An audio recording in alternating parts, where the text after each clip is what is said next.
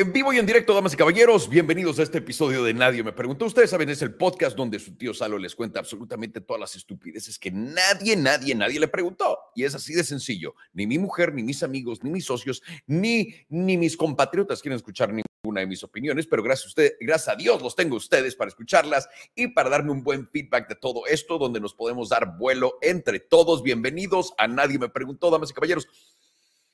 El día de hoy quiero platicar con ustedes de la posibilidad de que Estados Unidos sea sancionado por China y el otro bloque del, bloque del mundo. Voy a entrar en detalle y por qué creo que es una posibilidad que en realidad debemos de todos estar al pendiente de. Pero antes de eso quiero recordarle a todo el mundo y darle gracias a todos los miembros del canal aquí en YouTube, que ya saben, les mando un fuerte abrazo, espero estén muy bien y déjenme sus preguntas acá. Voy rapidísimo con este análisis y lo platicamos al final.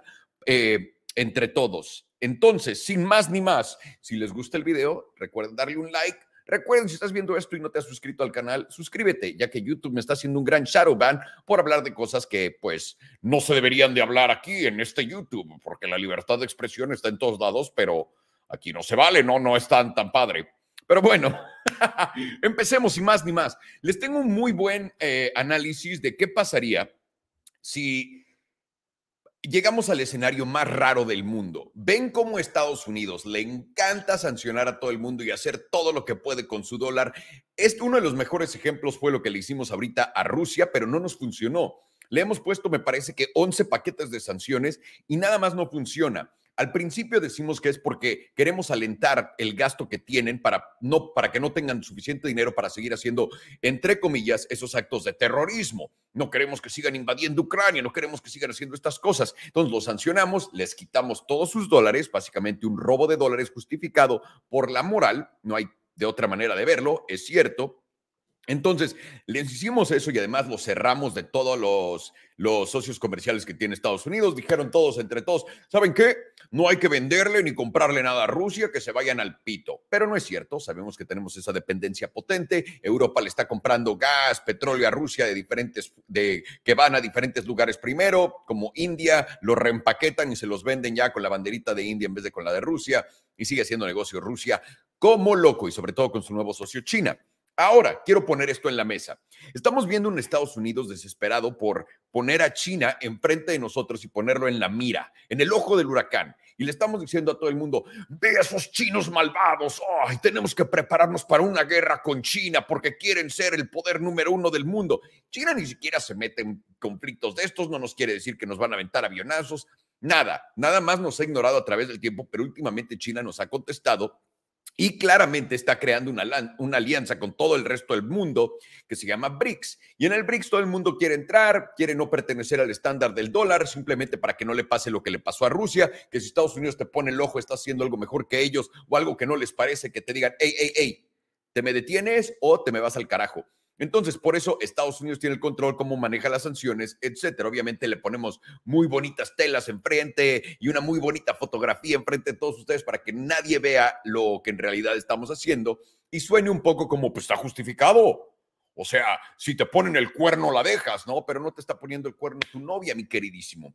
Entonces, en fin, en fin, esto es lo que está pasando el día de hoy, es como se usan las sanciones. ¿Por qué estoy diciendo que China podría sancionar a Estados Unidos? Ahí les va esta teoría. Imagínense que en verdad China puede conseguir la paz en Ucrania y que China, Ucrania y China y todo Rusia, eh, digo, que China, Rusia y además toda Europa se junten porque el socio comercial más grande de, de Europa es China. Quieran o no, y ahorita estamos en Europa, están preguntando a Estados Unidos, oye, ¿tienes suficiente gas natural para todo lo que necesitamos, gas licuado, etcétera? Y Estados Unidos le dice, pues a menos de que me digas que me lo vas a comprar por esto, no te lo voy a, no te voy a, hacer la inversión porque es muchísimo dinero lo que me estás pidiendo, ya después de que les cortamos el gas de Rusia, ¿no? Que es buena, buena técnica para negociar. Este, en fin, el problema grande aquí se viene de esto. Imagínense que el resto del mundo se junte y que nos digan adiós al dólar y que en verdad todos se volteen, haya paz y nadie respete a Estados Unidos. Estados Unidos tendría, y Estados Unidos está preparado para esto, que atacar de alguna manera a China a través de Taiwán o algo así. Imagínense que ese es el caso, sobre todo considerando que Estados Unidos está llevándose toda su producción de microchips de Asia y el Pacífico y la está trayendo acá para poder hacerlos ellos, porque saben, ya, visto, ya viste a Apple cambiando su, su fábrica de chips en, eh, bueno, toda su producción de China y la quieren llevar a India, poco a poco lo están haciendo, están abriendo nuevos canales de venta en India, etcétera. Entonces, la pregunta y lo que podría pasar aquí es muy sencillo. Es, ¿qué pasa si el resto del mundo se voltea y sanciona a Estados Unidos? Porque Estados Unidos es el país más bélico del mundo. ¿Qué pasa cuando nosotros le queramos decir a China, hey, se acabó, y que China se voltea, China se voltea y nos diga a todos y todos los aliados del BRICS, imagínense que Europa esté en esto o que Europa esté con las manitas arriba. Digamos que Europa está con las manitas arriba para darles un escenario real, ¿no? Entonces, Europa manos arriba, el Reino Unido manos arriba, Estados Unidos siguen siendo amigos, el resto del mundo se va con el BRICS, ¿no? Uno que otro país en desarrollo no, pero no es importante para Estados Unidos, solamente quieren esos conjuntos. Entonces, ¿qué pasa? ¿Qué pasa en esa situación? Se voltea China y dice, hey, Estados Unidos, basta de portarte como un niño, nosotros ya arreglamos la paz acá en Ucrania, entre Ucrania y Rusia, no queremos problemas, estamos nosotros tradeando, tú tienes tus problemas de tu dinero, quédatelos y no te vamos a vender ni te vamos a comprar nada. Y cómetela entera, Estados Unidos. Y mucha gente aquí dice, puta, eso jamás va a pasar. Hay muchísimo sufrimiento que vendría de este tipo de movimiento en los dos lados. Y yo estoy completamente de acuerdo con ello. El problema es que la gran mayoría de nuestro lado del mundo no entiende la mentalidad del chino y la mentalidad de ese lado del mundo, que es por el bien total, lo vamos a, eh, por el bien común, entre todos nos vamos a chingar y a joder por no sé cuánto tiempo para salir adelante y poder vencer cualquier tipo de obstáculo que se nos presente. Esa es la mentalidad de ese lado del mundo. Ahora, tengo muy buenos stats por acá que me dicen exactamente cuánto más o menos, vamos a empezar con esto, cuánto más o menos es lo que China compra de Estados Unidos, cuánto China se gasta en Estados Unidos al año. Por los últimos 10 años, el promedio de ese gasto está por ahí de los 110 mil millones de dólares. Cada año, China le da a Estados Unidos 110 mil millones de dólares. ¿Cuánto dinero se gasta Estados Unidos en China al año? 450 mil millones de dólares. ¿Ok? Si lo quieren ver así, China tiene 1.5 eh, mil millones de habitantes, Estados Unidos tiene 330 millones, 3 por 5, 15, por lo que son cinco veces más chinos que Estados que americanos. Por lo que aquí está un poco balanceado si quieres hacer el gasto de un país sobre el otro y lo quieres eh, poner en números de la población. O igual y no quieres hacerlo. Y lo que aquí tenemos que entender es una cosa, mucha gente lo ve como de, ¡ja! ¿Ves? Estados Unidos le vende 400 y cacho millones de dólares a China, no sé qué. ¿Cómo Estados Unidos, eh, cómo es que China va a cortarles la puerta cuando van a dejar de ingresar eso? ¿No? Es una pregunta muy buena. Aquí tengo también un breakdown de todo lo que se gasta qué país en el otro país y de qué son dependientes uno del otro. Y al final vamos a hacer un análisis para ver quién depende más de quién. Y a fin de cuentas, yo tengo mi análisis, tú haz tu análisis y piensa lo que tú quieras, que a fin de cuentas es lo más hermoso del mundo. Número uno, vamos a empezar con todo lo que se refiere a electrónica de consumo. Estados Unidos depende en gran medida de China para la importación de productos electrónicos de consumo, incluyendo teléfonos inteligentes, computadoras, televisiones y empresas estadounidenses importan, eh, importantes como Apple, Dell y Hewlett Packard obtienen componentes y ensamblan productos en China. Una interrupción de comercio afectaría la disponibilidad y los precios de estos aparatos en Estados Unidos. ¿Quién necesita una computadora? ¿Quién necesita un teléfono? ¿Quién necesita? Todos, porque eso solamente los estamos haciendo en China o en Corea que a Corea ya lo hicimos muy amigo, por lo que Android, no se me preocupen, y también Estados Unidos está trayendo los teléfonos a Estados Unidos. Muy buen escenario. Ahora, ¿qué pasa si esta relación se rompe entre los dos? Uno, China no depende nada digitalmente y tecnológicamente de nosotros en este sentido. China puede seguir generando todas sus computadoras, puede seguir generando todos sus teléfonos, Huawei puede seguir generando todos sus satélites y sistemas tal cual sin interrupción. Mientras que Estados Unidos tendría que armar todos sus productos ellos mismos o en otros países. ¿Qué nos haría eso cuando cambias de un proveedor a otro? Una inflación en todos estos productos potente. Por lo que aquí China 1, Estados Unidos 0, porque nosotros perderíamos aquí la cosa más grande. No podríamos, no podría, eh, la inflación seguiría aumentando a nivel disproporcional y sobre todo en este tipo de sectores. La siguiente, venta de minoristas. Muchos minoristas estadounidenses, incluidos Walmart, Target y Amazon, obtienen una gran parte de sus productos de China. Una parada en el comercio podría generar escasez y aumentos de precios y de valor de bienes de consumo en Estados Unidos. Como ven, en China no están comprando productos baratos de Estados Unidos, están comprando puro caprichito en general. Y ahorita vamos a tocar otros, uh, otras cosas que China está comprando.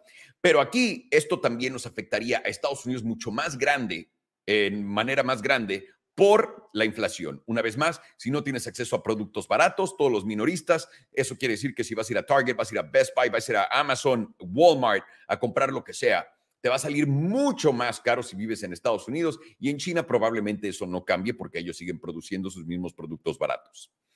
Vámonos al sector automotriz. Tanto los fabricantes de automóviles americanos como los chinos dependen entre sí para componentes y también partes. Una interrupción en el comercio afectaría la cadena de suministro para los fabricantes de automóviles, lo que podría provocar retrasos en la producción y escasez y mayores costos. Esto lo estamos viviendo ya en Estados Unidos, pero Estados Unidos, además de que está viendo esto, no lo ve como un problema. Estados Unidos, a través y en la voz de GM y en la voz de Ford, ¿Qué quieren hacer sus empresas? Quieren producir menos coches, dejar los precios así de caros y dejar de producir más, lo que genera inflación para todos nosotros. Y en China, recuerden que han estado invirtiendo muy duro en todo lo que es coches eléctricos y coches baratos eléctricos.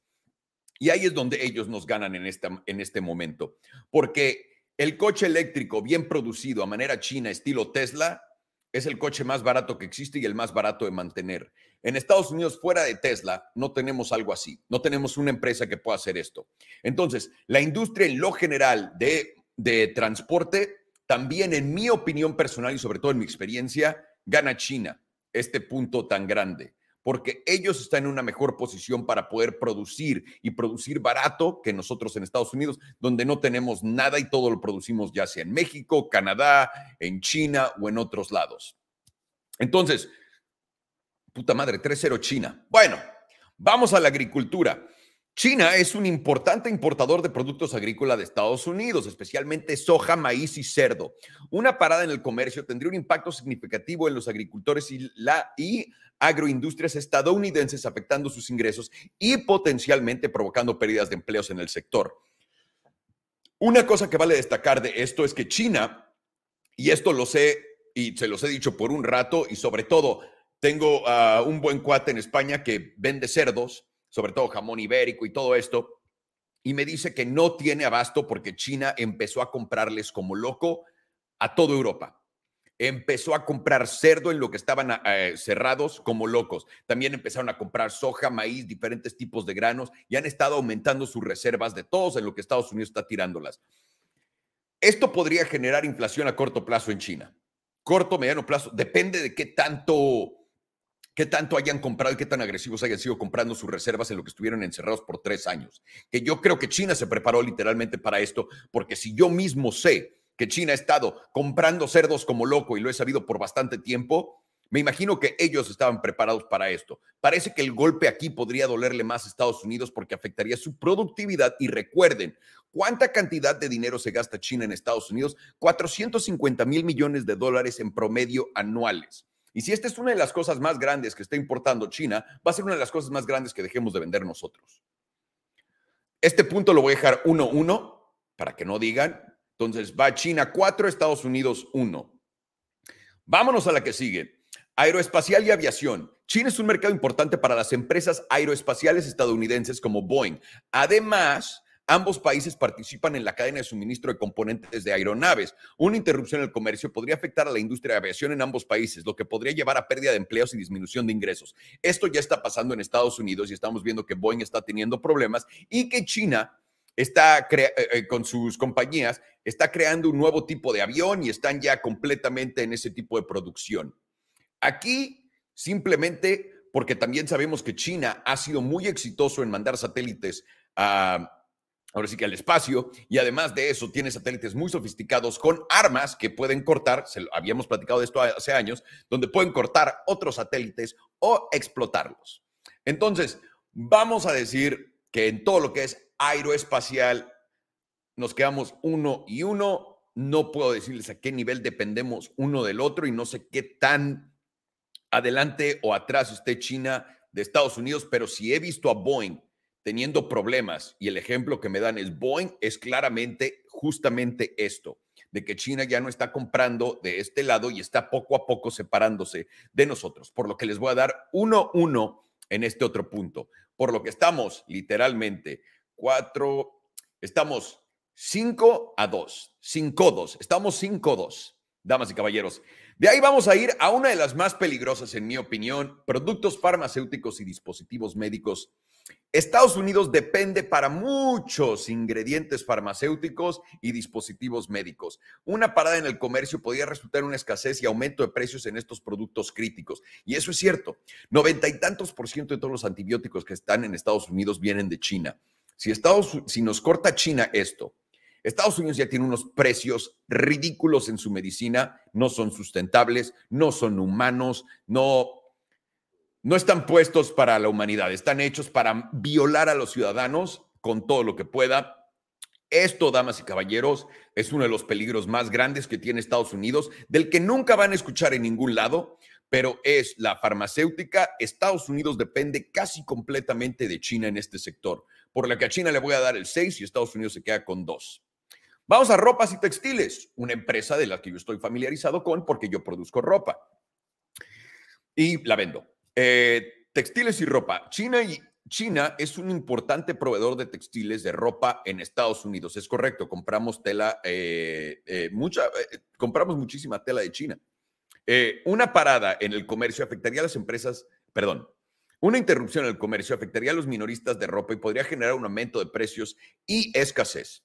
Sabemos que esto a China no le afectaría para nada porque ellos tienen la habilidad ahora. Si a Zara le toma, Sara, le toman dos semanas crear una prenda, a China le toman tres días y lo hacen literalmente inmediatamente y de acuerdo a la demanda que haya. Son mucho más rápidos, ellos son los reyes del rapid fashion, están rompiéndola y aquí también Estados Unidos nos veríamos en un buen eh, periodo de inflación para comprar ropa. Es correcto, la ropa que producimos en Estados Unidos cuesta mucho más, pero mucho más que la que cuesta en México, que lo que cuesta, bueno, en China, que les digo. Y le voy a dar este punto a China, por lo que China tiene siete, Estados Unidos tiene dos. Y vayamos a energía. Energía. Estados Unidos exporta gas natural licuado y petróleo crudo a China. Una parada en el comercio afectaría a las empresas de energía en Estados Unidos y podría provocar la pérdida de empleos y reducción en el sector. Ahora, ¿qué es lo que China ha hecho en todos estos meses que han estado ya abiertos? Fueron con Qatar a comprar gas licuado, fueron con Rusia a comprar gas, a comprar petróleo, lo mismo con India, lo mismo con eh, Arabia Saudita y todos los países estos. Por lo que Estados Unidos tiene menos de la mitad de sus reservas ya de petróleo también estratégicas en, en todo lo que ha podido gastar Biden para mantener el precio estable para que no nos salga muy caro el petróleo. Este es otro punto donde China nos está ganando ahorita en este momento, porque ellos están preparando para esto, están haciendo que el intercambio de energía alrededor del mundo sea en yuan en vez de en dólares, y el único intercambio de energía que va a haber en dólares va a ser el nuestro con Europa, si es que Europa se la quiere seguir comiendo toda. ¿Ok? Entonces, hemos visto una evolución potente hemos visto una evolución potente de esta situación y creo que nos da una muy buena fotografía de qué exactamente podría pasar si China se voltea y nos sanciona. Tal vez no nos sancione directamente, pero claramente están haciendo movidas para poder salirse de, de, comerciar con Estados Unidos al nivel que, que comercializan con nosotros. La prueba está en todo el pudín, está en todo el puré, la podemos ver en todos lados, de arriba para abajo. Estados Unidos sufriría mucho más y lo va a hacer y lo está haciendo y por eso tenemos esta inflación tan hija de puta de la que no se habla, donde hablamos del 5%, pero vayan a la tienda, compren todo lo que compraban hace un mes, hace dos meses, tres meses, hace un año, dos años, comparen los precios y dense cuenta. Nosotros hicimos ese experimento en casa y literalmente nuestra cuenta del súper, de todo lo que es comida, etcétera, todo, y tranquilo, ¿eh? No estoy hablando de alcohol, nada de eso. Estoy hablando literalmente solamente para comer y estar bien. Se fue al doble en dos años. Eso no es una inflación de 5%, esa no es una inflación de 7%, esa no es una inflación de 10%, esa no es una inflación de 15%.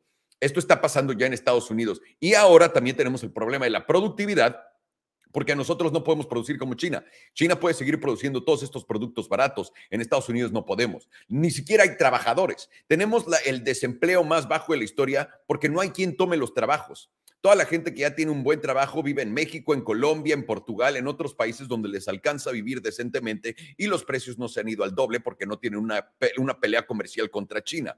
Entonces, estamos aquí Damas y caballeros, esto está pasando, está enfrente de nosotros.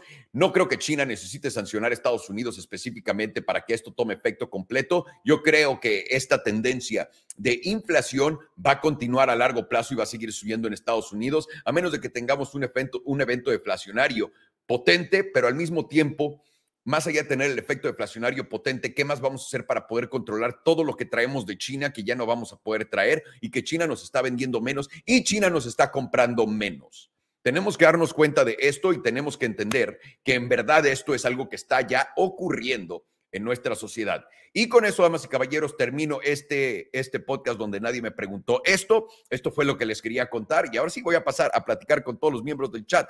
Gracias por escucharme, les mando un abrazo y recuerden que este podcast está en Spotify, en iTunes, está en Google Cast, en Amazon, también estamos en YouTube, en Facebook, en todas las redes. Ahorita también les voy a dejar un podcast del tío de los tíos con el tío Coke después de esto, pero vámonos a la pregunta, dama y caballero, vámonos a la pregunta y la voy a abrir por acá.